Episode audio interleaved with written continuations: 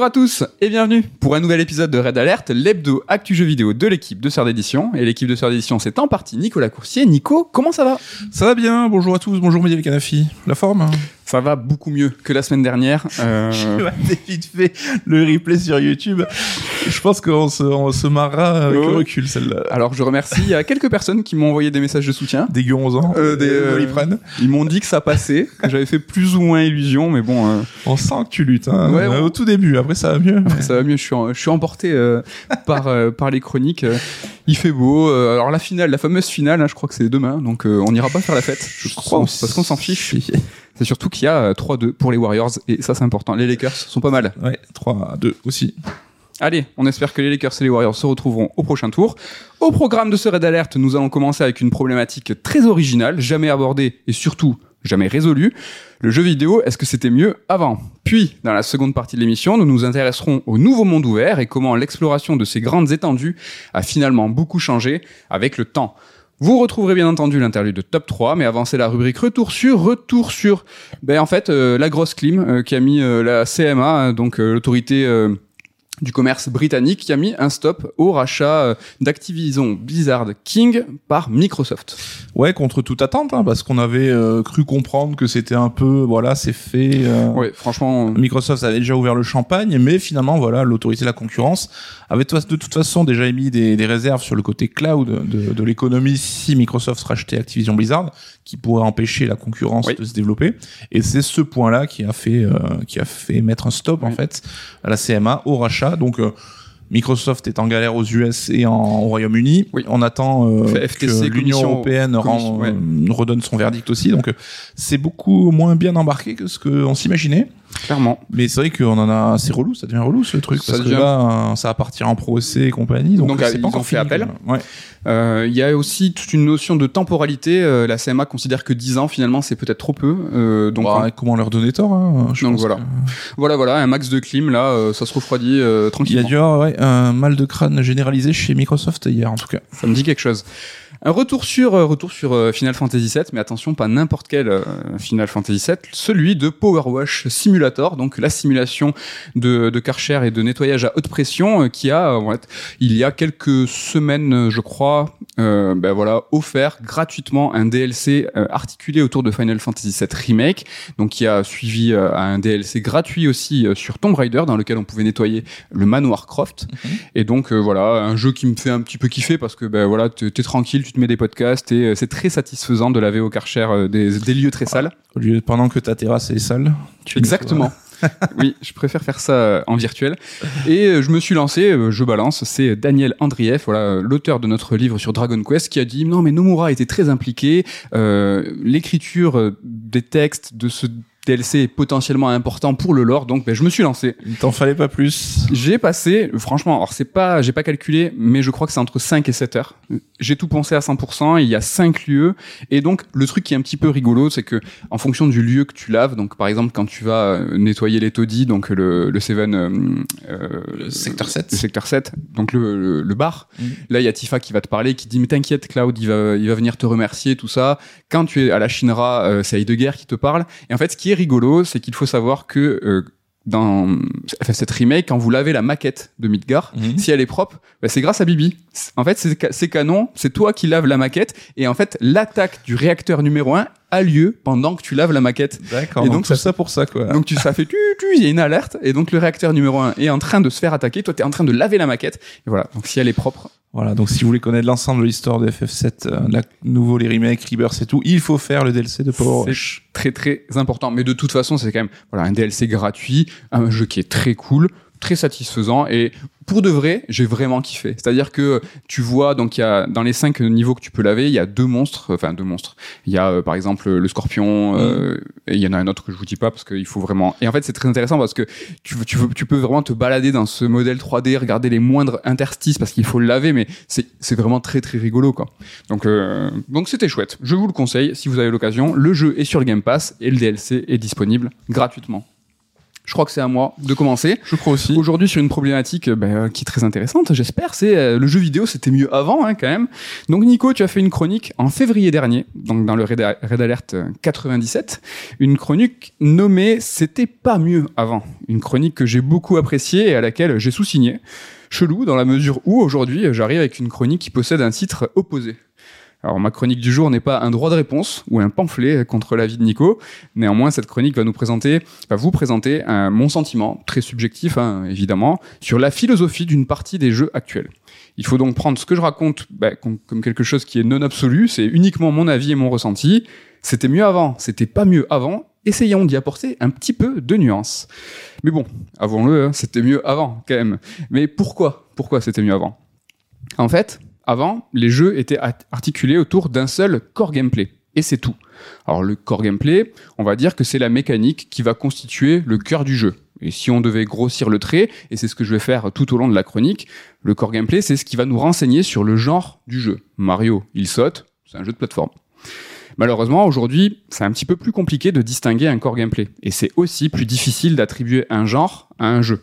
Alors c'est pas une mauvaise chose, hein, c'est un constat car aujourd'hui les titres sont plus complexes, ils sont le résultat d'hybridation, de mélange des genres, et c'est cool, hein, ça apporte de la variété, mais c'est aussi un petit peu le problème. C'est aussi un petit peu mon problème. Avant, les jeux étaient à l'os. Alors c'est dégueu comme image, hein, je suis désolé, mais c'est parlant. Vous voyez un os sans gras, sans muscles, sans rien, un os bien rongé. Avant, les jeux étaient comme ça, ils étaient à l'os.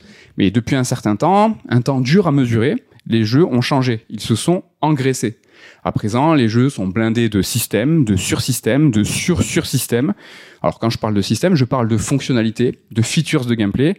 C'est ça que je nomme euh, système. Les systèmes, ils peuvent être en couches. Ils sont ajoutés par-dessus le core gameplay. Ils vont venir l'enrichir. Par exemple, prenez les combats de Pokémon. Au début, c'était un combat solo en 1v1. Puis avec le temps, on a eu des combats duo, trio, multi, rotatif, aérien, inversé, et même des rencontres de hordes tout ce que j'ai dit est réel. Je vais pas inventer alors que ça a l'air quand même. Hein. Les systèmes peuvent aussi être juxtaposés. Ils ne concernent pas spécialement le core gameplay, ils vont pas l'enrichir lui, mais ils vont enrichir le jeu dans son ensemble. Par exemple, toujours dans Pokémon, au début on ne pouvait qu'attraper les Pokémon, puis avec le temps on a pu les élever, les faire se reproduire, leur faire faire même un petit spectacle de théâtre. Non. Ouais, c'était. euh, tu peux faire plein de trucs avec les Pokémon. Alors, si vous souhaitez d'autres exemples de systèmes, vous pouvez prendre tout ce qui est attrait au loot et ce que le joueur fait de ce loot, c'est-à-dire des armes, des reliques, des accessoires. On fusionne des trucs et des machins pour les mettre dans des bidules. C'est parfois marrant, mais c'est souvent relou. Et en effet, je trouve que le loot et les systèmes qui y sont affiliés vont alourdir l'expérience de jeu sous couvert de l'enrichir. Moi, je pense à Horizon euh, Forbidden West, à God of War Ragnarok, à Dying Light 2, des exemples récents Oui. et que des suites.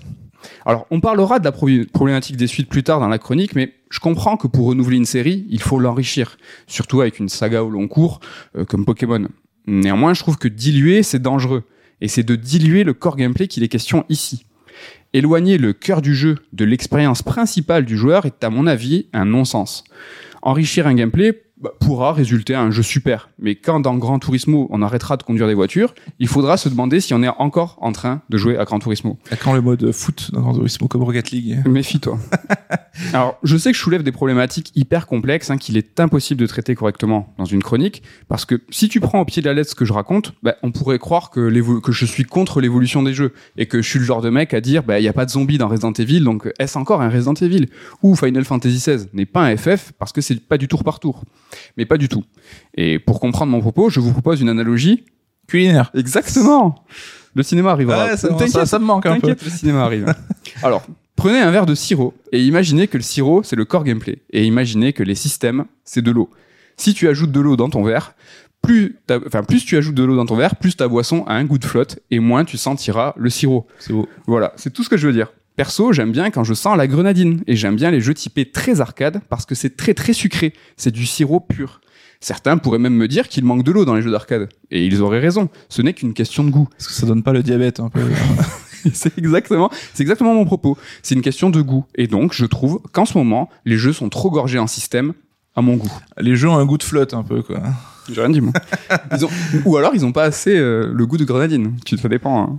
Alors, j'ai l'impression, et c'est vraiment subjectif, hein, je le rappelle, que la tendance actuelle est à la complexification des jeux. Il semblerait donc que les titres se concentrent à présent sur les surcouches de mécanique. Mais ce que je déplore, c'est que dans ces jeux, le but n'est pas de rendre ces mécaniques plus précises, mieux pensées ou plus ludiques, mais d'augmenter leur nombre. Actuellement, un bon jeu, c'est un jeu qui propose beaucoup de systèmes. Alors, je parle des systèmes, mais ce n'est qu'un exemple hein, qui est symbolique pour moi, mais en réalité, ça concerne quasiment toutes les strates constitutives d'un jeu vidéo. En gros, il faut toujours faire plus. Alors, je vais pas me risquer à dire que c'est le mal de notre époque et que la croissance est la seule donnée qui dicte les marchés, mais bon, un petit peu quand même. Mais c'est un fait, il faut toujours faire plus, toujours plus de systèmes et par conséquent des jeux toujours plus longs. Ça, j'en ai déjà parlé, longuement aussi, désolé, dans le Red Alert 70, dans lequel je disais justement que la longueur d'Elden Ring diluait ses qualités. Le sirop, l'eau, tout ça. A contrario, on s'étonne que les jeux coûtent de plus en plus cher. Et pour le coup, c'est un peu se mentir ou ne pas voir la réalité en face, je pense, que de râler contre le prix des jeux. C'est pas magique. Si les jeux sont plus beaux, sont plus longs et plus complexes, c'est pas déconnant, je trouve, de voir les prix augmenter. C'était mieux avant, je vous le dis, euh, c'était c'était moins cher en plus. Et d'ailleurs, cette surenchère va aussi servir à faire entrer le loup dans la bergerie. Alors qu'est-ce que je vous raconte avec ça?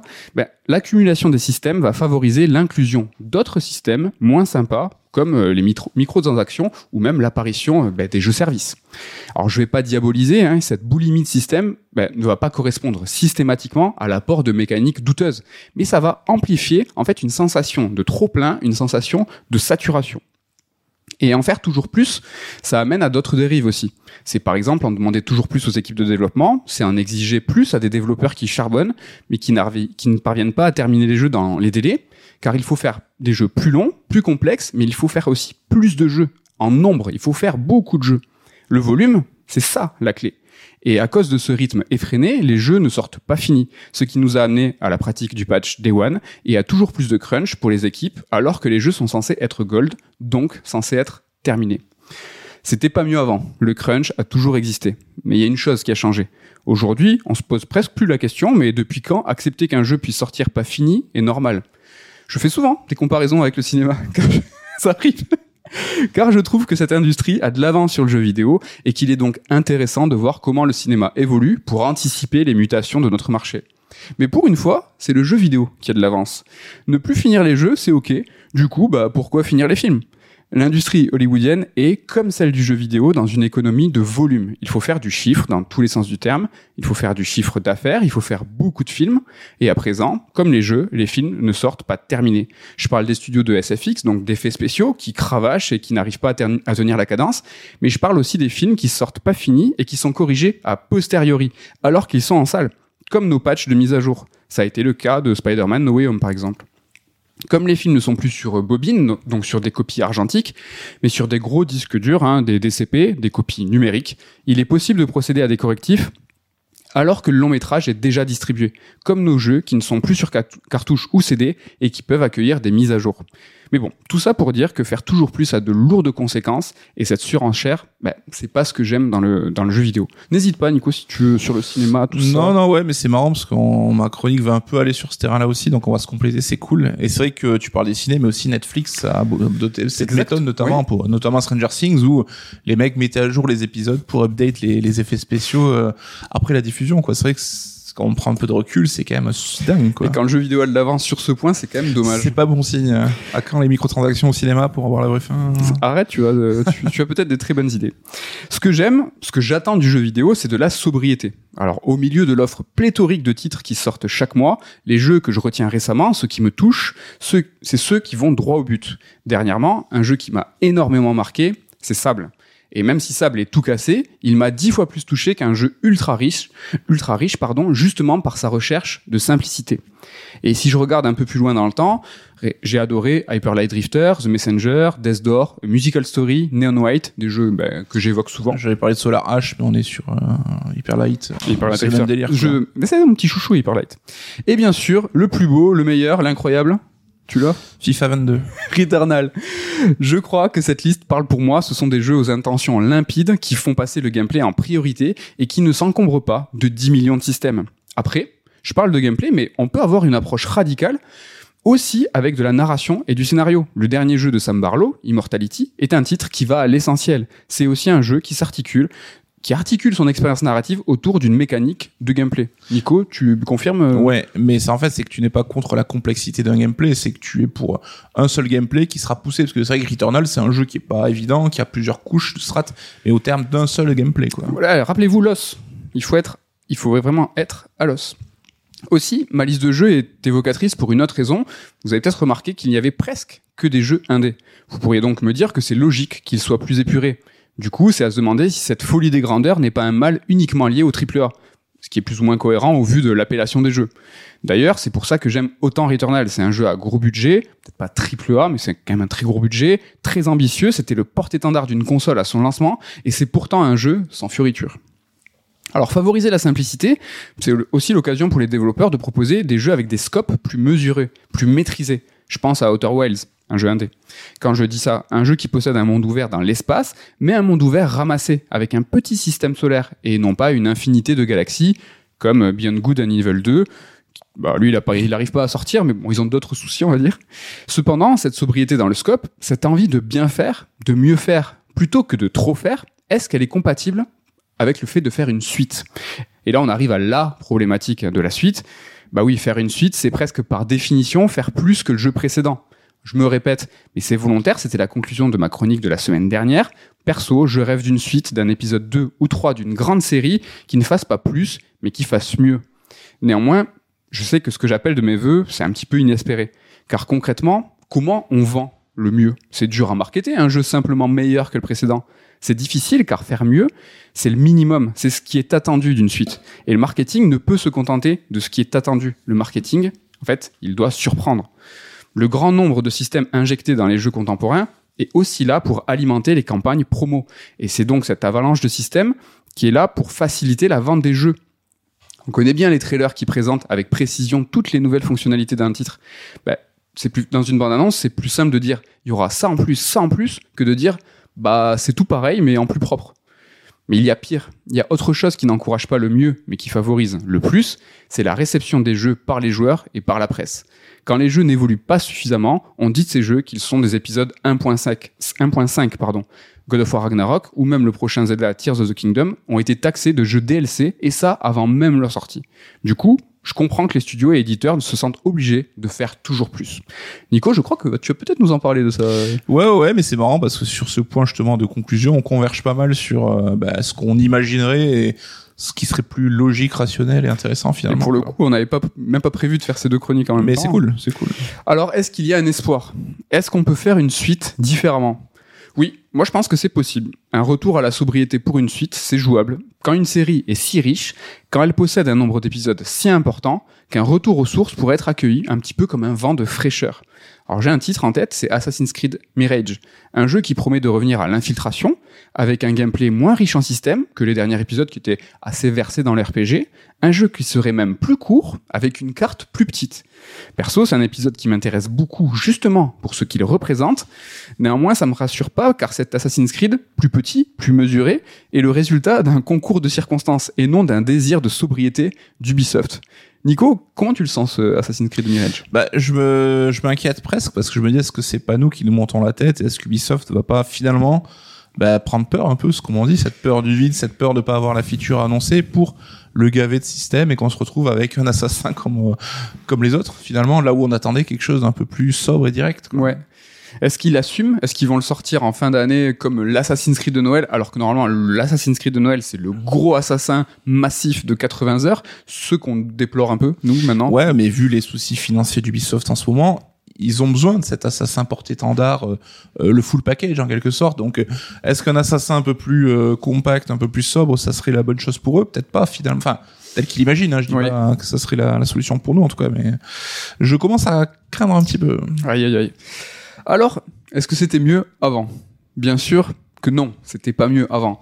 Les grandes sagas fondatrices qu'on a tous adorées ont créé des genres. À l'époque, il y avait tout inventé, c'est donc normal que ces jeux soient articulés autour d'un seul gameplay fort, avec peu de systèmes. Et c'est normal que leurs suites ont été enrichies. Et je trouve que malgré tout, l'hybridation des genres qu'on connaît dans les jeux actuels, bah, elle est passionnante à observer. Mais disons que perso, ça me fatigue un petit peu cette fuite en avant. Je parle peut-être comme un vieux boomer et ça me coûte de le dire, mais je suis obligé de l'admettre. J'adore jouer aux jeux d'actu, mais j'adore tout autant jouer à des vieux jeux. C'est d'ailleurs pour ça hein, que je me roule dans les remakes, les remasters et les jeux néo-rétro. Car ces catégories de jeux bah, allient la simplicité et la rugosité des jeux d'époque, tout en leur apportant une touche de modernité. Allez, un dernier mot concernant les jeux qui sortent, les jeux contemporains, qu'ils soient indé ou AAA. Il existe, je pense, une manière de créer qui est efficace, sans faire plus. Au contraire même, c'est la création par soustraction. Oui, celle qui a été popularisée dans les jeux vidéo par Fumito Ueda, mais qui existe dans absolument tous les champs artistiques. Par la soustraction, une œuvre est parfaite quand on ne peut plus rien lui retrancher, et non pas quand on ne peut plus rien lui ajouter. Une œuvre est parfaite quand chaque élément qui la constitue est essentiel, quand on ne peut plus rien lui enlever. Améliorer une œuvre, c'est donc peut-être la simplifier et non l'augmenter. Nico, on est fan tous les deux de Jack White, c'est quelqu'un qui compose comme ça, euh, par soustraction? Ouais, ouais, ouais, et c'est vrai que ça serait même pour les développeurs, je pense qu'ils en sont conscients parce que il y a des jeux, et c'est vrai qu'Assassin's Creed c'est souvent euh, fait remarquer dans ce cas où t'as une, tu peux faire tout le jeu en laissant totalement de côté certaines features en fait. Et euh, même la manière dont ils doivent concevoir le jeu, ils doivent se dire mais peut-être qu'il y aura un public euh, qui va pas même pas s'en rendre compte, donc mon jeu doit pouvoir être fait sans tenir compte de cette feature aussi. Donc Là, on arrive dans un cas de figure quand même où tu dis, euh, je fais un jeu, je rapporte une feature où je sais qu'elle peut être mise de côté par les joueurs. Enfin, à, quel point c'est absurde de se dire quand ils vont passer des mois dessus pour final se dire bah, le jeu doit quand même être praticable sans enfin quel intérêt d'ajouter une feature si elle n'a pas sa place dans ton jeu quoi tu en parlais tout à l'heure avec euh, Ubisoft et Assassin's Creed qui un petit peu euh, ne, ne, sait pas quoi faire de cet assassin. Est-ce qu'ils ont besoin d'un gros assassin, d'un petit? Est-ce qu'en termes d'investissement c'est intéressant? On a appris que God of War Ragnarok avait coûté 200 millions, donc la prise de risque est interdite car les enjeux là sont bien trop importants. On comprend peut-être du coup euh, qui sont euh, un petit peu mm, timorés sur ces suites-là. Et est-ce que la sobriété, du coup, ça serait pas une solution finalement d'arrêter de, de, faire toujours plus? Eh bien, je crois qu'on va en parler. Euh, c'est vrai? tout à l'heure. Ah bah, écoute, je, te laisse, je te laisse euh, du coup le. Ah, j'aurais, ça aurait pu être un beau jeu, un beau juggle sur Mais la prochaine. c'est que c'est Shuei Yoshida qui a balancé ça un peu l'air de rien, quoi. Alors bon, j'imagine que ça prend le marketing en compte et qu'on est peut-être plus à 100 millions, plus 100 millions, ce qui reste colossal. C'est souvent le cas, il y a le fameux 50-50. Mm. Mais c'est 200 millions de budget. De oui, mais c'est là où on se voit que vendre 20 millions pour eux, c'est pas bien, c'est juste le minimum, quoi, le palier. Bah, quand un jeu est en, à 100 millions de production minimum en AAA aujourd'hui, c'est gigantesque, c'est vraiment gigantesque. J'avais quelques petits tirés en mode débat, comme bah, j'ai fini ma chronique. Est-ce que quand un jeu justement fait une suite en faisant mieux, pardon, en faisant mieux, mais en révolutionnant pas tout, est-ce que finalement l'appréciation aussi des joueurs, elle est pas timorée? On se rappelle de Bioshock 2 qui, factuellement, hormis la claque, la surprise qu'avait été Bioshock, factuellement Bioshock 2, il est juste meilleur à tous les points, même scénaristiquement, il est très intéressant. Mm. si vous avez l'occasion, Bioshock 2 c'est un peu un mal aimé, et oui, Bioshock 2 personne s'en rappelle. Mais il faut pas tout faire porter les responsabilités sur les éditeurs et compagnie. Hein. Les joueurs restent euh, la principale source de cette euh, recherche du toujours plus. Hein, donc, euh. Il y en a un petit peu. Donc, bah, j'avais aussi un petit tiré sur Tears of the Kingdom, mais je crois qu'on va en parler tout à l'heure. On, on aura l'occasion de le faire euh, lors de ta chronique. Et j'avais euh, un dernier tiré hors chronique pour dire qu'on voulait apporter de la nuance dans ce débat stérile de c'était mieux, c'était mieux avant, c'était pas mieux avant. Par exemple, un, deux jeux que j'ai adoré très récemment qui sont Mario et Lapin Crétin, les deux épisodes.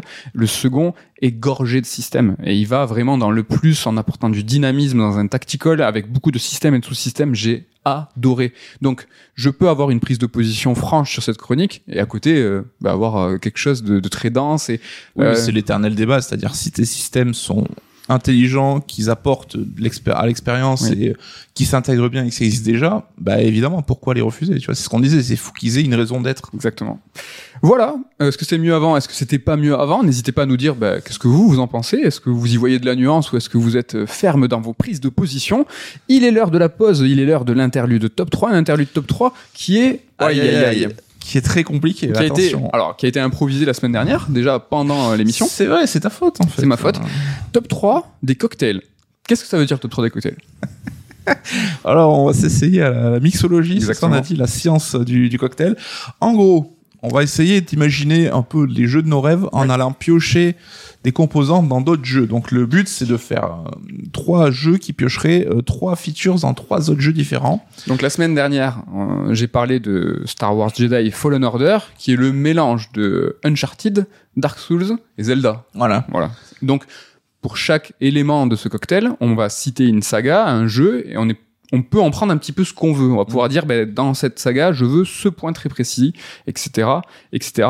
On s'est confronté peut-être euh, avant de commencer j'ai vraiment trouvé ce top 3 très très très difficile. C'est-à-dire que c'est le kiff de te dire tiens je vais imaginer le jeu de mes rêves et en fait on est confronté euh, face à une difficulté de bah, du vide de se dire bah, je peux tout faire donc c'est ultra chaud. On en parlait aussi la semaine dernière avec sur l'écriture de bah, si demain on vous propose d'écrire sur Star Wars, bah, vous allez kiffer, vous allez dire ah ouais je vais pouvoir faire ceci et cela. Mais d'être sous contrainte c'est très bah, du coup utile parce que mm. quand tu as face à toi un, un, champ des possibles qui est infini, bah, finalement t'es bah, t'es figé quoi. T'es là, tu fais. Euh. Oui, puis comme tu dis, on a une époque d'hybridation des gameplays, donc finalement, des fois, tu fais ton cocktail et tu dis ah mais en fait, ce que je viens d'imaginer, c'est tel jeu quoi. Donc euh, l'idée, c'était aussi de trouver des, des approches qui n'existent peut-être pas aujourd'hui quoi. J'ai inventé pas mal de morito moi, de trucs qui existaient déjà où j'étais là en train de kiffer en me disant je vais faire ça, ça, ça. Ah, mais ça existe déjà. Donc voilà, on va se risquer là, voilà, faire euh, quelques cocktails. Nico, ben voilà, top 3.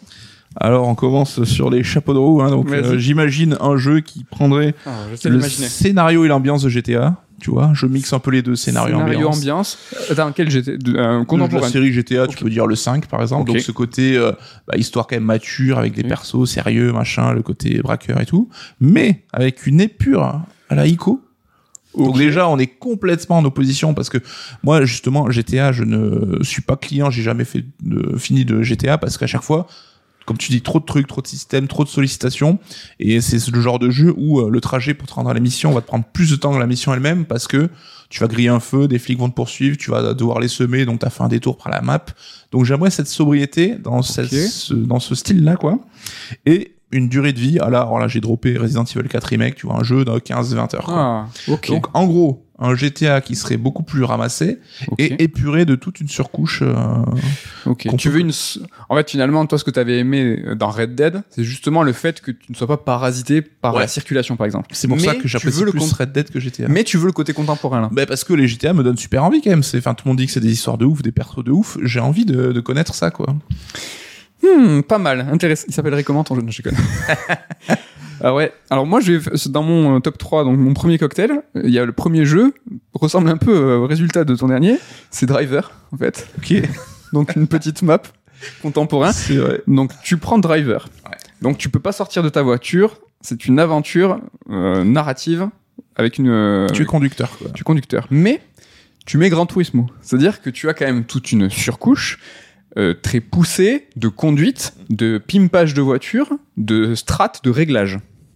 Et à la fin, tu y mets un dernier cocktail Détroit Become Human, c'est-à-dire que dans cette expérience narrative à la driver, mais aussi précise qu'un Gran Turismo, tu vas avoir des arborescences, tu vas avoir des choix narratifs à faire, et tu vas pouvoir un petit peu, euh, bah, du coup, avoir une complexité narrative, une écriture assez dense dans un jeu très précis comme Gran Turismo, mais avec un charme à la driver. J'ai failli ne pas te le proposer parce qu'en fait, ce jeu, c'est pas que ce cocktail, il est pas bon, je pense qu'il est bon, c'est juste qu'il est hors de prix. Je pense qu'il est pas jouable parce que bah, Detroit Become Human, c'est un jeu qui est uniquement narratif où tu as un petit peu, bah, du coup, en mode TPS, enfin troisième personne, tu te balades, il y a pas grand développement, c'est très euh, resserré. Là, je suis en mode euh, ouvert, donc tu as mm. un jeu très narratif, précis comme un Grand Turismo. Enfin, c'est juste le truc qui vaut 10 milliards. Quoi. Ouais, mais ça donne envie. Après, moi, je serais plus un gameplay Ridge Racer que Grand Turismo, mais ça donne envie parce que tu pourrais même imaginer, t'as des permis pour devenir meilleur quand tu pourchasses les mecs. Et genre, bah, tu dis, est-ce que je m'arrête pour sauver la voiture qui vient de se cracher ou je poursuis plutôt le mec qui se barre Mais tu n'as pas à sortir de ta voiture. oui, c'est un driver. Mais euh, ouais, ça, ça, ça a l'air cool. Écoute, ça fait plaisir, mais c'est un cocktail qui est cher. Allez, ton top 2. Alors, mon top 2, lui aussi un peu tricky, donc ça serait reprendre la mécanique d'Outer Wilds, donc pas forcément le système solaire et tout, mais un jeu qui a une mécanique euh, timée aussi précise, aussi pointue. Ok. Dans un univers à la Star Fox. Donc avec les persos Nintendo, est-ce que ça implique en termes de kiff et tout.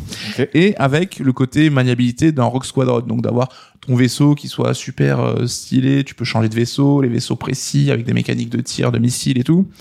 Et donc voilà, qui serait euh, en gros, bah, t'es Fox euh, dans ton vaisseau euh, de Star Wars et tu vas dans un monde à la Outer Wild pour résoudre bah, des enquêtes en te posant sur d'autres planètes et tout. Ouais, bah je signe direct. non mais c'est trop bien. Écoute, ça c'est une bah, grosse dinguerie. Franchement, ça, je prends, ce, je commande ce cocktail dix fois et je me suis, je me mets mal comme la semaine dernière. Mon top 2 est un peu particulier dans le sens où euh, j'aimerais qu'il se réalise. Ouais. Alors, mon premier ingré- ingrédient, c'est euh, Donkey Kong. Ah, Donc, déjà, Donkey, je suis chaud. Donkey Kong, Donkey Kong 3D. Ok. Mais c'est un hub. Un hub comme Megaman. C'est-à-dire que tu vas choisir ton niveau qui sera en fait euh, dicté par un boss. Tu vas dire, bah, je prends ce niveau parce que je sais que c'est ce boss que je vais affronter. Et donc, en allant aff- affronter ce boss, tu vas récupérer sa mécanique, comme Megaman. Et sa mécanique te permettra en fait après de faire Mhm. d'autres. Mais tu es dans l'univers de Donkey Kong et tu ajoutes une dernière euh, petite feature. Tu prends le, les save points de Ori.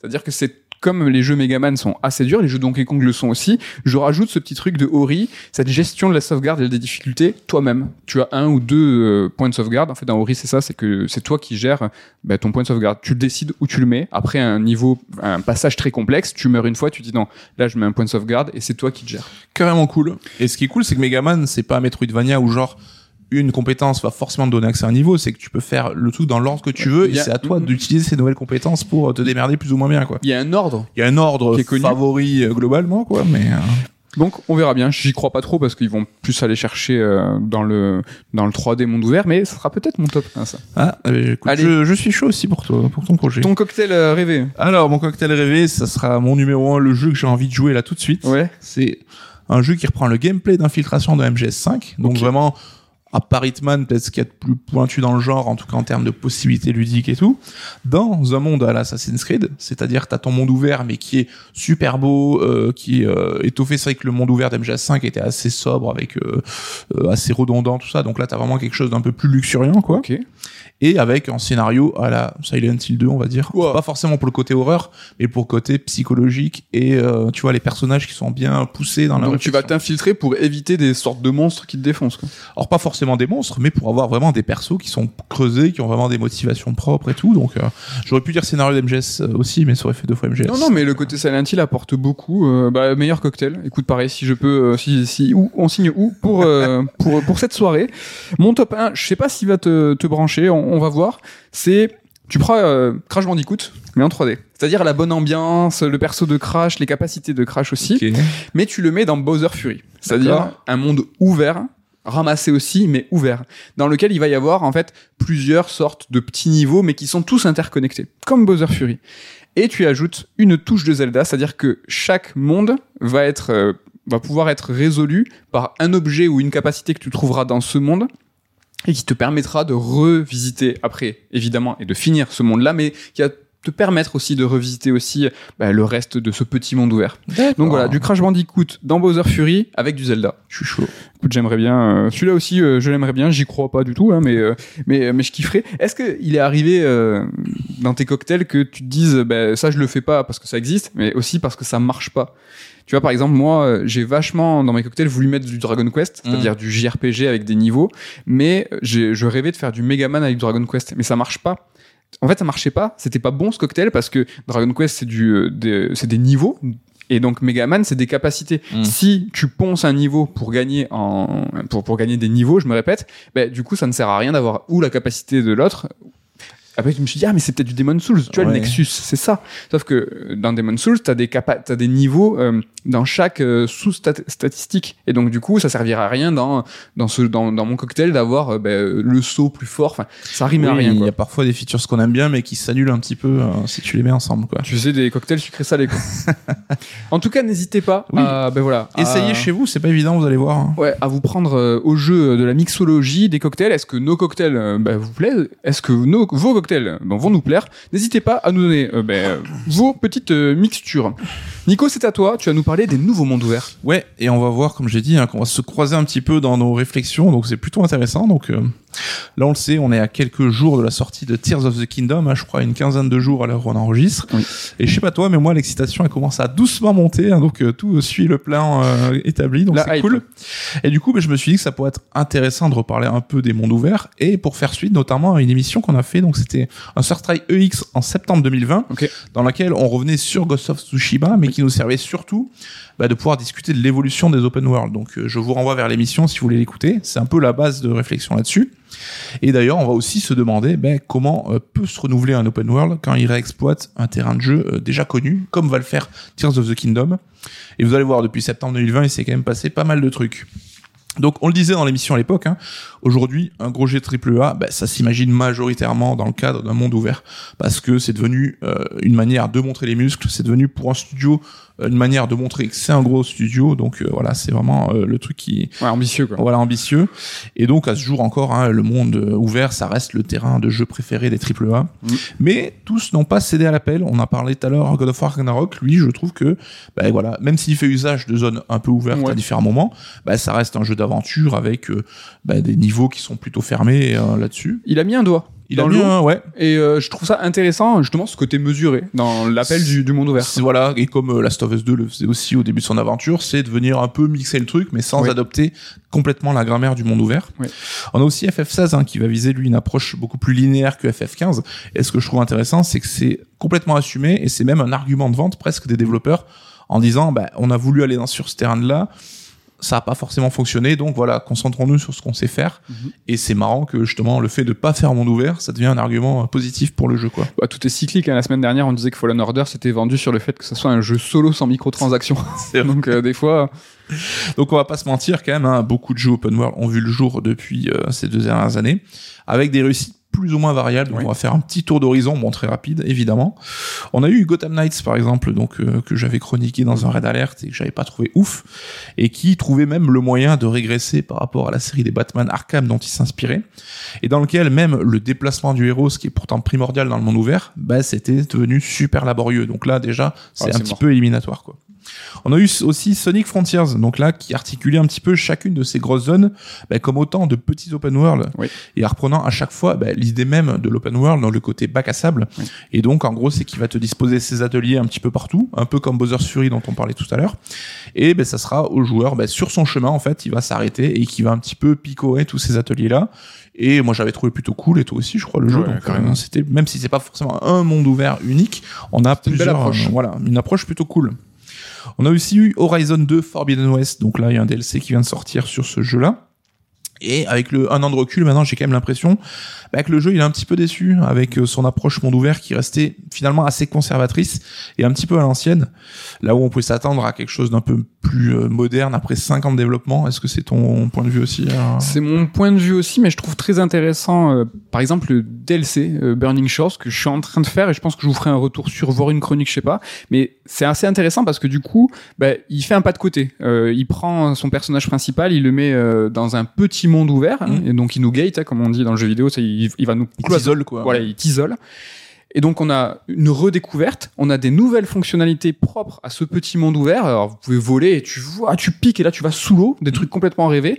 On a un monde ouvert qui est encore euh, une fois euh, sublime, qui va t'inviter à visiter ce petit monde ouvert et finalement il, trouve une, certaine forme de sobriété mais un nouveau souffle mm. et euh, franchement ce, petit enfin ce DLC moi je vous le conseille vachement qui va en fait donner un autre goût à ce Horizon 2 bah, qui avait un petit peu déçu quand même. Ça m'intrigue, hein, parce que pour le coup, c'est vrai que cette ambition, ils l'ont peut-être eu plus pour le DLC que pour le gros jeu. Et puis même là, c'est un, un DLC qui est uniquement next-gen, donc mm. PS5, et qui va exploiter un petit peu sa puissance. Le jeu est sublimissime, hein, le premier, mais là, le DLC, c'est-à-dire que vraiment, t'as des effets différents, t'as tout un délire avec des nuages, t'as même une quête qui va jouer sur ces nuages, t'as des, t'as un peu plus de destruction, tu vas pouvoir casser des trucs.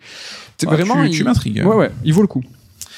Après ça, donc on a eu Assassin's Creed Valhalla et donc on en parlait tout à l'heure, hein, qui a vraiment démontré un petit peu euh, que les joueurs commencent à en avoir marre des jeux toujours plus. Hein, donc euh, c'est un jeu que j'apprécie, hein, mais qui s'étire, qui s'étire et qui se finit un petit peu jamais. Donc là aussi, on l'a dit, est-ce que Assassin's Creed Mirage va avoir un scope plus restreint ou pas? Ben, On va le découvrir, ça va être un petit peu la surprise. Ce qui est inquiétant, c'est que Valhalla, il, nous a global, moi je l'adore, mm. mais il nous a saoulé, c'est-à-dire que c'était trop. Sauf que c'est le plus vendu. Et si Mirage, euh, pourquoi je dis Mirage, je m'y crois trop. Tu es un américain. Mirage euh, se vend moins, ce qui est quand même probable. Euh, ça va être oui, c'est la, la, déduction un peu facile. Le signal qui va être envoyé, même là, t'es Ubisoft, tu dis ouais, mais arrêtez de râler sur voilà les gars, c'est le plus vendu, c'est le meilleur démarrage, il a tout éclaté. Mm. Euh, non, ça, ça vous plaît, donc c'est inquiétant. En tout cas, Valhalla, il avait quand même, je trouve, réussi à utiliser euh, d'appliquer quelques leçons de Breath of the Wild dans son gameplay, dans la façon dont tu pouvais euh, distinguer les, les objectifs, que je trouvais plutôt cool. Carrément. Et idem pour Hogwarts Legacy, hein, qui a tenté euh, d'avoir une approche un peu plus organique de son monde, un peu à la Breath of the Wild aussi, même si là je trouve que le pari est pas forcément très réussi.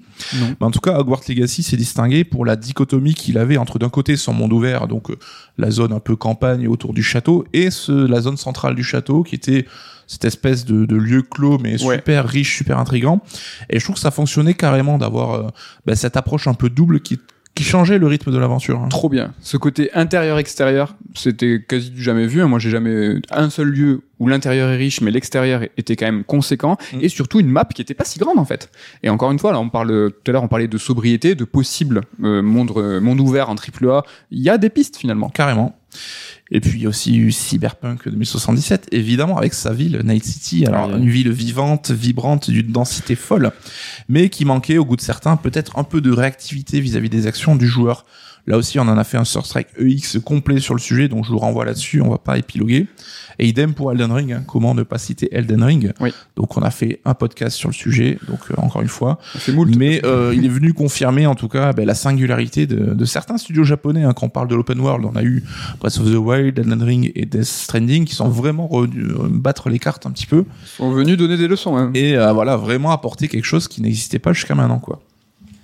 En tout cas, une chose qui ne change pas avec les open world, c'est que le setting, donc le cadre du jeu, ben, ça reste son argument euh, numéro un. Donc, euh, un nouvel open world, c'est l'équivalent d'un nouveau terrain à explorer, un nouveau terrain de jeu à découvrir. Et c'est pourquoi il y a toujours autant d'excitation hein, quand il est question de découvrir le cadre d'un nouvel Assassin's Creed. C'est toujours un moment un petit peu où on est on est tout excité. Et idem pour les Forza Horizon. Hein, donc euh, Exactement. le nouveau terrain de jeu à chaque fois c'est toujours un big deal et c'est quelque chose qui intéresse beaucoup quoi.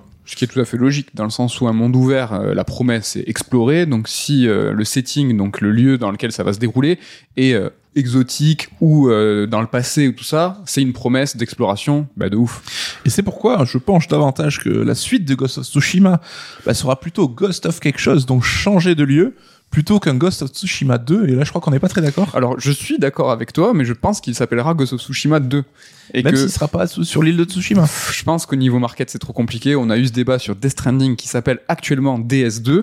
Je pense que niveau communication, niveau enjeu financier, c'est-à-dire que il y a eu une IP, une franchise qui a été existante, une marque qui a été connue. C'est le plus dur, c'est imposer une marque. Tu vas pas t'amuser à dire tiens tout ce que j'ai bâti, je vais le péter. Oui, mais tu vois, t'as le Star Wars Jedi Fallen Order qui devient Star Wars Jedi Survivor. T'as des petites variations, même si bon là, l'étiquette Star Wars vient un peu, euh, C'est vrai vient que- un peu cacher le débat, quoi. C'est c'est vrai. Star- Ils ont pas avant Star Wars. enlevé Star Wars. hein. Ils ont ajouté Jedi. Donc en termes prise de risque, on est quand même un petit peu minoré. Ghost of, est-ce que ça suffit?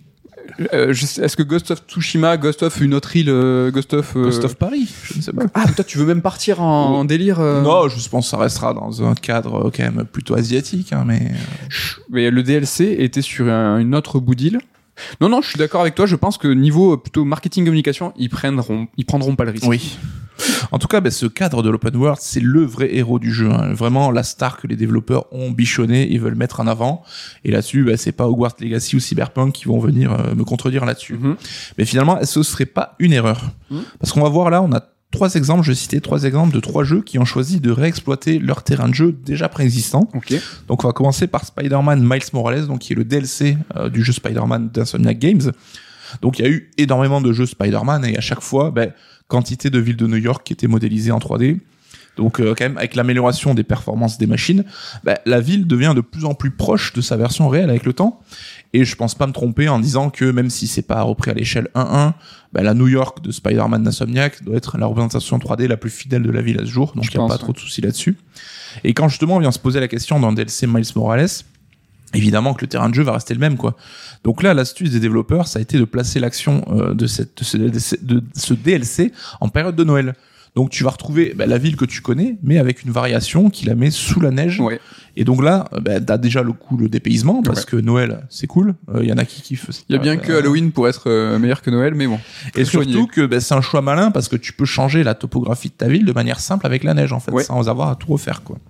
Donc là on peut se poser la question qu'est-ce qu'il en sera de Spider-Man 2 parce que c'est certain que ça se passera à Manhattan parce que le perso de Spider-Man est indissociable de la ville de New York.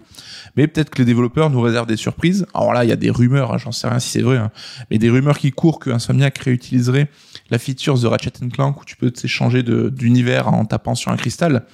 Et pourquoi pas imaginer que tu aurais euh, Peter et Miles qui seraient séparés chacun dans un univers parallèle un petit peu et que tu puisses switcher de l'un à l'autre quand tu veux. Oui. Donc l'autre qui aurait une version altérée de New York. On sait que Spider-Man et le multiverse, ça fonctionne plutôt pas mal. Bah, il y a le nouveau film. euh, Donc, euh, il serait bien voir. malin de le faire pour être dans l'actu justement euh, cinéma, justement dans la bande-annonce de ce Spider-Man euh, Into Into the Spider-Verse 2 dont j'ai oublié le nom. Tu le sais Non? Je sais plus. Voilà, on est bouffé. C'est le stress. Euh, il y aurait, euh, voilà, par euh, un déclin d'œil, ou peut-être on aurait vu le Spider-Man justement de, de Insomniac. Ouais. Et ce qui est intéressant, c'est que ça, c'est une vraie problématique qui est entourée et qui entoure plutôt le personnage de Spider-Man. Et les films ont essayé de s'en extraire. Ils ont, euh, far, c'est far for, euh, Les- la trilogie Homecoming, Far Ils essayent de le faire partir voilà, de on Manhattan. essaie de le changer de cadre un petit peu pour renouveler un petit peu le délire. parce que c'est galère, quoi. C'est Spider-Man, c'est New York. Ensuite, on va parler de Red Dead Redemption 2. Ouais. Donc, euh, alors déjà, Red Dead 2, hein, la carte du jeu est quand même beaucoup plus grande que celle de Red Dead 1, donc là-dessus, il y a quand même pas de débat. Mais cette carte va reprendre des sections entières, et pour ne pas dire l'intégralité de la carte de Red Dead 1, à l'exception de la zone du Mexique, hein, dans laquelle on allait dans le premier Red Dead. Mais comme Red Dead 2 ben, se passe avant le premier Red Dead, ben, on peut voir des lieux qui sont encore en construction, ou qui n'ont pas encore ben, l'aspect final dans lequel on les verra apparaître dans Red Dead 1. Et surtout, je sais pas si tu te souviens, mais c'est uniquement dans la dernière partie de Red Dead 2 que tu vas avoir toute une portion de la map qui va se libérer. Et en fait, c'est cette map-là que tu vas retrouver celle de Red Dead 1, tout bêtement, Ouais. quoi. La partie un peu euh, industrialisée, euh, c'est pas celle-là? Non, enfin vraiment la map du Red Dead 1 qui va se débloquer et qui fait le lien du coup entre les deux aventures. Et jusque-là, Ah cette oui, partie oui. de la map, elle était inaccessible par une pirouette scénaristique. En gros, t'étais persona non grata là-bas parce que toute l'équipe avait fait un casse, donc c'était, on pouvait pas y retourner quoi. Et donc là, on se rend compte que Rockstar bah, fait quand même les choses, tu vois, avec en priorité va dévoiler le nouveau contenu Oui. pour envoyer un peu des étoiles dans les yeux des gens, mais il va progressivement ramener le joueur sur un terrain connu et en faisant ce lien entre le jeu et sa suite, enfin ou sa préquelle, vous m'avez compris quoi, bah ça va convoquer la nostalgie un peu du joueur Ouais. et finalement ça va transcender l'expérience et plutôt que de dire ah, on est en train de me revendre le même jeu, bah tu vas avoir cette nostalgie qui va venir un peu brouiller les cartes pour dire ah je le redécouvre avec plaisir C'est finalement. vrai, c'est vrai. Et donc là aussi je trouve ça plutôt malin quoi. Dur à vendre. hein. Ça, la nostalgie, faut, faut la, faut l'activer la Ouais, nostalgie. et c'est pour ça que c'était quelque chose qui était presque caché, quoi, qu'ils ont Eh pas oui. forcément mis en avant, quoi. Troisième et dernier exemple, ça sera bah, évidemment Zelda Tears of the Kingdom. Alors là, ça sera euh, des suppositions plus qu'autre chose, parce qu'on n'a évidemment pas joué au jeu. Mais euh, quelques semaines après la sortie de Breath of the Wild, je sais pas si tu t'en souviens, mais on avait déjà des déclarations de euh, Aonuma Oui. bah, qui racontaient que l'équipe était très attachée au monde qu'ils avaient créé. Et là, bah, fallait comprendre que ça allait être une note d'intention pour la suite euh, dès, dès ce moment-là, quoi. Mhm. Donc euh, de ce qu'on voit dans les trailers, hein, le monde de Breath of the Wild paraît quelque peu altéré dans Tears of the Kingdom. Donc que ce soit avec la vie qui a repris son cours euh, à certains endroits, peut-être des villages qui ont apparu, ou au contraire, on voit des terres qui ont été plus ravagées aussi par bah, des euh, explosions de terrain, ce genre de choses quoi. Ensuite, on constate qu'il y a toute une partie de l'aventure qui va prendre place sur des îles volantes. hein, c'est un peu le big deal du jeu. Oui. Donc euh, même si on en croit les trailers, il semble aussi qu'il y aurait des sections qui se passeraient dans des grosses souterraines, hein, de ce qu'on a cru comprendre quoi. Ah, Beaucoup de verticalité, que ça soit en dessous ou au-dessus de la terre. Et donc finalement, d'un seul niveau de jeu, donc le monde de Breath of the Wild, là on passerait à trois couches de jeu. Et donc là on revient aussi sur un grand classique du Zelda. Donc on a cette dichotomie qu'on avait entre Hyrule et le monde des ténèbres de Zelda 3, ou entre les deux univers jumeaux de Between Worlds. Donc on revient sur quelque chose de, de connu dans la licence quoi. Et on peut même peut-être aussi conjecturer que les mondes souterrains vont abriter euh, finalement les fameux donjons qu'on attend euh, réclamer. Donc ça serait, pourrait être une option pour les faire apparaître et expliquer pourquoi ils n'étaient pas là dans Breath of the Wild. Et sans compter que même la redécouverte du monde qu'on pensait connaître par cœur, bah, réservera à coup sûr des surprises là-dessus. Ils vont forcément jouer dessus. Donc le trailer, il semble aussi annoncer bah, un nombre de persos, en tout cas un contenu scénaristique peut-être un peu plus important que le premier épisode. Parce que là, je sais pas ce que tu en penses, mais ça, ils pourront pas nous refaire le coup de la narration Non. qui progresse avec les photos. Ça, ça a marché une fois. C'est très malin. Ils pourront pas le faire. là. Et finalement, est-ce que ce passage entre Zelda, Breath of the Wild et Tears of the Kingdom, ça serait pas un peu l'équivalent du passage d'Assassin's Creed 1 à Assassin's Creed 2 Ok. Donc tu parlais de jeu Halos, c'est vrai que cet Assassin 1 avait ce côté Ouais. un petit peu squelette, hein, presque conceptuel, et euh, Assassin's Creed 2 avait tout étoffé pour en faire un vrai jeu vidéo. Et je mets des guillemets là-dessus parce que c'est caricaturé un petit peu, mais euh, on peut préférer l'approche beaucoup plus euh, subtile, beaucoup plus. euh, Oui, euh, un peu franc du collier. Euh, je Ouais. pas d'où sort cette expression. Mais euh, c'est vrai que par exemple que le créateur d'Assassin, Patrice Desilets, lui, garde une affection pour l'Assassin's Creed 1 parce qu'il avait cette sobriété, cette épure, mais qui plaît quoi. Donc finalement, est-ce que le réexploiter euh, un monde ouvert et l'améliorer, est-ce que c'est pas signe de maturité de l'industrie? Et là, on va rejoindre un petit peu ce que tu disais tout à l'heure quoi.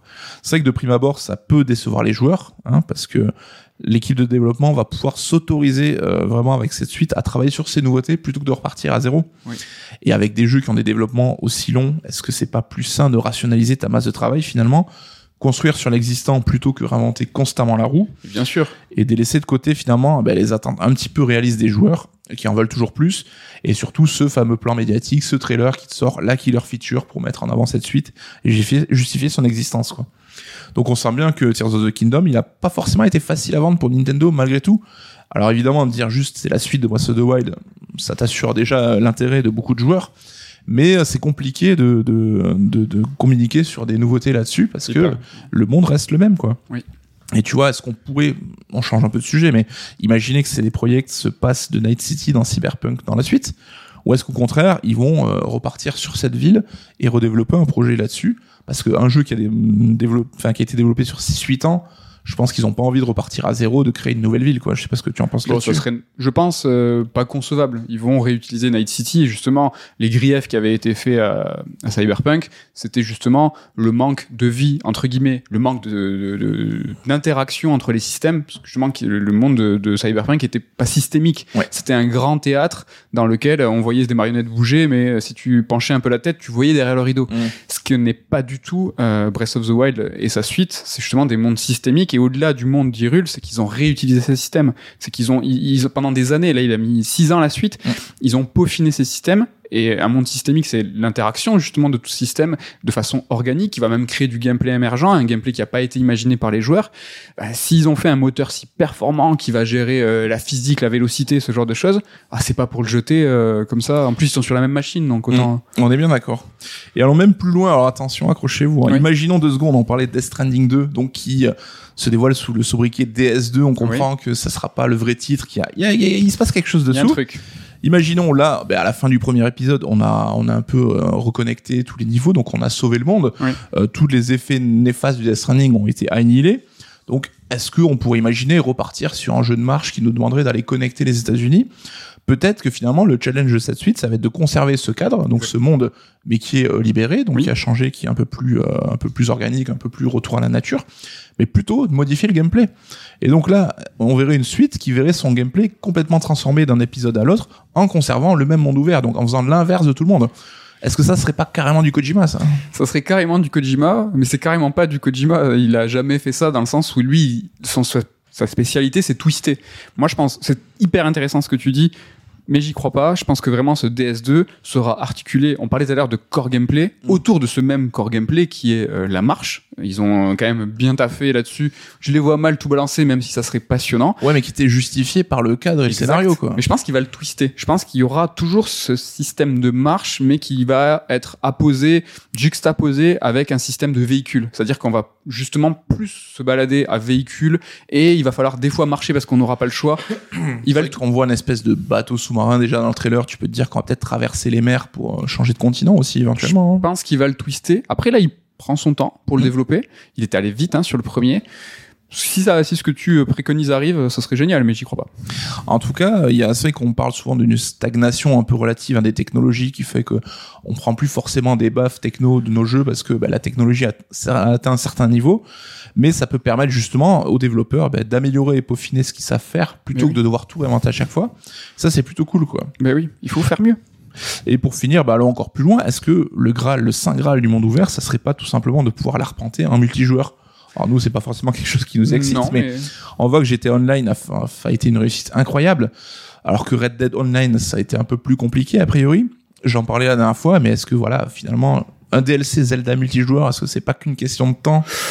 Je, ouais, je sais pas. Ça, bah, nous, ça nous fait pas rêver. hein, Non. mais euh, le, euh, le dernier Batman, euh, j'oublie tous les noms. Gotham Knights. Gotham Knight. Lui, c'est essayé la coop en monde ouvert, ça n'a pas été un franc succès. Bon, après, il y avait la surcouche euh, euh, jeu-service, je Mm. pense, euh, qui a pas aidé. Ouais, le multi, ça peut être l'un des possibles, même si moi, bah, ce, qui me, ce qui me ferait vraiment kiffer, c'est justement resserrer ces mondes ouverts et pas jouer dans le, le, le plus grand, plus Mm. fort. Ça, ça m'intéresse vraiment pas trop. Parce que visiter un bout de la map qui ressemble à un autre, parce que c'est plus ou moins généré alé- aléatoirement, même si derrière il va y avoir des devs qui vont peaufiner à la main, je trouve pas ça intéressant. Je préférerais un petit monde ouvert qui soit, euh, voilà, à chaque centimètre carré presque euh, imaginé, peaufiné. Ça, moi, c'est quelque chose qui me, justement, cette sobriété euh, qui, qui m'intéresserait, qui m'intéresserait beaucoup, Ouais. beaucoup. Et Tears of the Kingdom, du coup, t'en es où, toi? La hypomètre, t'en as combien? Alors, hélas, ce qui était Breath of the Wild et ce que va être Breath- euh, Tears of the Kingdom, ben, en fait, colle exactement à ce que je racontais. C'est-à-dire Mm. que Breath of the Wild est un jeu qu'on pourrait nommer comme Alos et désigner comme Alos. Il était euh, assez franc, avec des systèmes propres, mais pas trop, tu vois, il y avait pas trop de fanfreluche autour. Néanmoins, Breath of the Wild et sa suite, c'est des jeux qui sont systémiques. Et moi, le systémique, c'est pas du tout ma cam, quoi. Moi, je préfère, c'est, je préfère des jeux où, où on est extrêmement drivé, on me dit où aller, et en fait, euh, je suis pris par la narration. Après, j'adore poncer des systèmes. Tu vois, les gambits de FF12, ou même pour la blague, les matériels de FF7 pour, pour la blague. Mais j'aime bien, moi, les tableaux Excel. Mais j'aime bien poncer un système. Oui. Là, c'est l'interaction de plusieurs systèmes et c'est la, la confiance qu'on met dans le joueur dans ben, fais ta propre aventure. Et ça, me, moi, ça me branche pas. Ouais, c'est presque quoi. un peu effrayant, finalement. et, euh, Mais là, moi, euh, les derniers trailers de, de Tears of the Kingdom m'ont mis le vertige. C'est-à-dire que vraiment, je me dis, mais ouah, mais qu'est-ce que je vais faire? C'est à moi de tout construire, même pour euh, résoudre des énigmes. Il va falloir en fait peaufiner, enfin, un petit peu crafter ces trucs pour les résoudre. Euh, je suis dégoûté. Je crois que c'est la première fois euh, de ma life que j'ai pas d'excitation pour un pas un Zelda, mais pour un gros triple A. Tu vois Mm. vraiment le. Moi, je suis très comme toi euh, versé dans l'actu, euh, le gros truc, les gros trucs qui tâchent. du moment. Ouais, moi j'adore. Et là, je suis dégoûté. C'est que ça me fait ultra peur parce que j'ai, j'ai- je pense que c'est pas pour moi, quoi. Bah, je suis un peu comme toi, mais j'avais déjà cette crainte avec Breath of the Wild et qui a su m'accompagner justement et me faire adhérer à son concept presque malgré moi, tu vois. Donc je me dis, est-ce qu'il arrivera à faire la même chose euh, Tears of the Kingdom?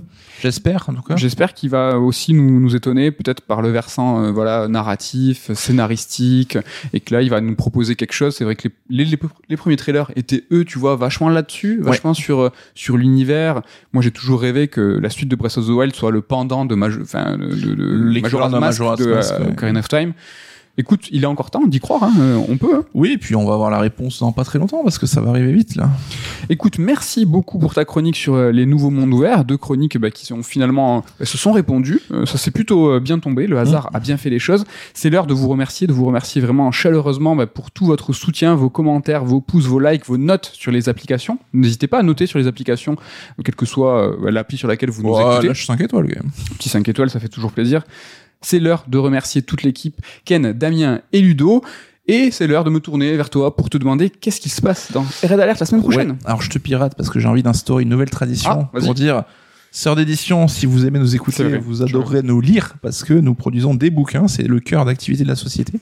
Donc si ce que vous entendez, ben, ça vous intéresse, voilà, c'est un peu l'approche qu'on aime développer dans nos livres aussi, hein, traiter des sagas de la pop culture au global et d'aller toujours un petit peu creuser dans l'analyse là-dessus. Livre que nous ne rédigeons pas tous quand même. Non, non, non, donc justement, voilà, vous aurez d'autres avis, Ouais. d'autres points de vue et c'est toujours cool. Et pour ceux qui nous regardent en vidéo, là, derrière nous, euh, maintenant, on met quelques bouquins qui, ont, qui sont un petit peu en rapport avec les chroniques. Voilà, ben, ça peut vous aiguiller si jamais euh, vous savez pas quoi choisir. Tout ça pour revenir à la semaine prochaine. Alors peut-être qu'on parlera de l'E3 parce que c'est vrai que on va arriver en période de l'E3, Mhm. donc euh, faire le point ben, sur l'E3 qui euh, a l'air définitivement mort hein, finalement. C'était un peu en, en attente là ces deux trois dernières années. Est-ce que c'est pas l'occasion de faire un petit bilan, de voir ce que ça implique aussi? Bah, Ça pourrait être intéressant. Carrément. Je pense que c'est le, c'est le, le bon moment pour en, pour en parler, pardon. Et pour ma part, je vais sûrement, j'espère, vous parler de Star Wars Jedi Survivor. Euh, Gros week-end qui s'annonce là. Gros week-end, gros début de semaine. On a samedi, dimanche et lundi. On va essayer de, de maximiser un petit peu le temps de jeu. Après, je vais pas le speeder parce que c'est un des jeux que j'attends le plus de l'année. Je suis vraiment ultra chaud et j'ai adoré le précédent. Je vous en ai même parlé la semaine dernière.